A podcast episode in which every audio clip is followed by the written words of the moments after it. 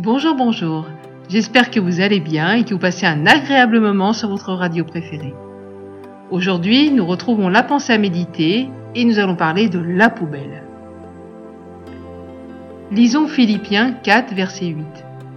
Au reste, frères, que tout ce qui est vrai, tout ce qui est honorable, tout ce qui est juste, tout ce qui est pur, tout ce qui est aimable, tout ce qui mérite l'approbation, ce qui est vertueux et digne de louange, soit l'objet de vos pensées.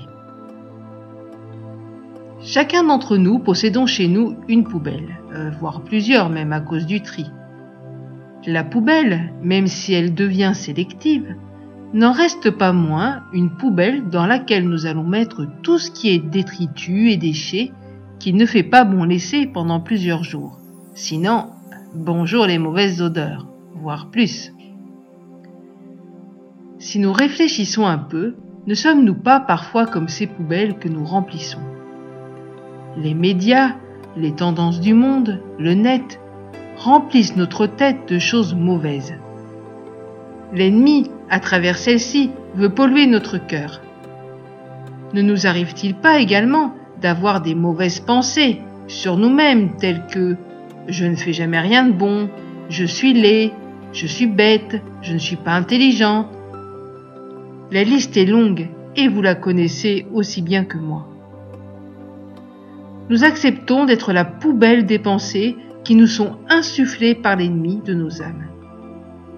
Les méchancetés, insultes, humiliations qui sont dites à notre sujet sont également des déchets que nous acceptons malheureusement dans nos cœurs. Nous sommes amenés parfois à faire le tri, mais souvent nous prenons le tout, laissant cela bien au fond de notre cœur. Et à force de stagner, cela sent mauvais, cela nous bouffe de l'intérieur. Il y aurait tant à dire sur ce sujet, mais là où j'aimerais en venir, vous l'aurez compris, c'est de ne plus accepter de nous laisser remplir par quoi que ce soit qui fasse du tort à notre âme.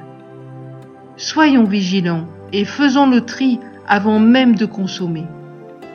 N'acceptons plus d'écouter les propos de l'ennemi à notre sujet, que cela soit sous forme de pensées ou de paroles qui sont dites sur nous.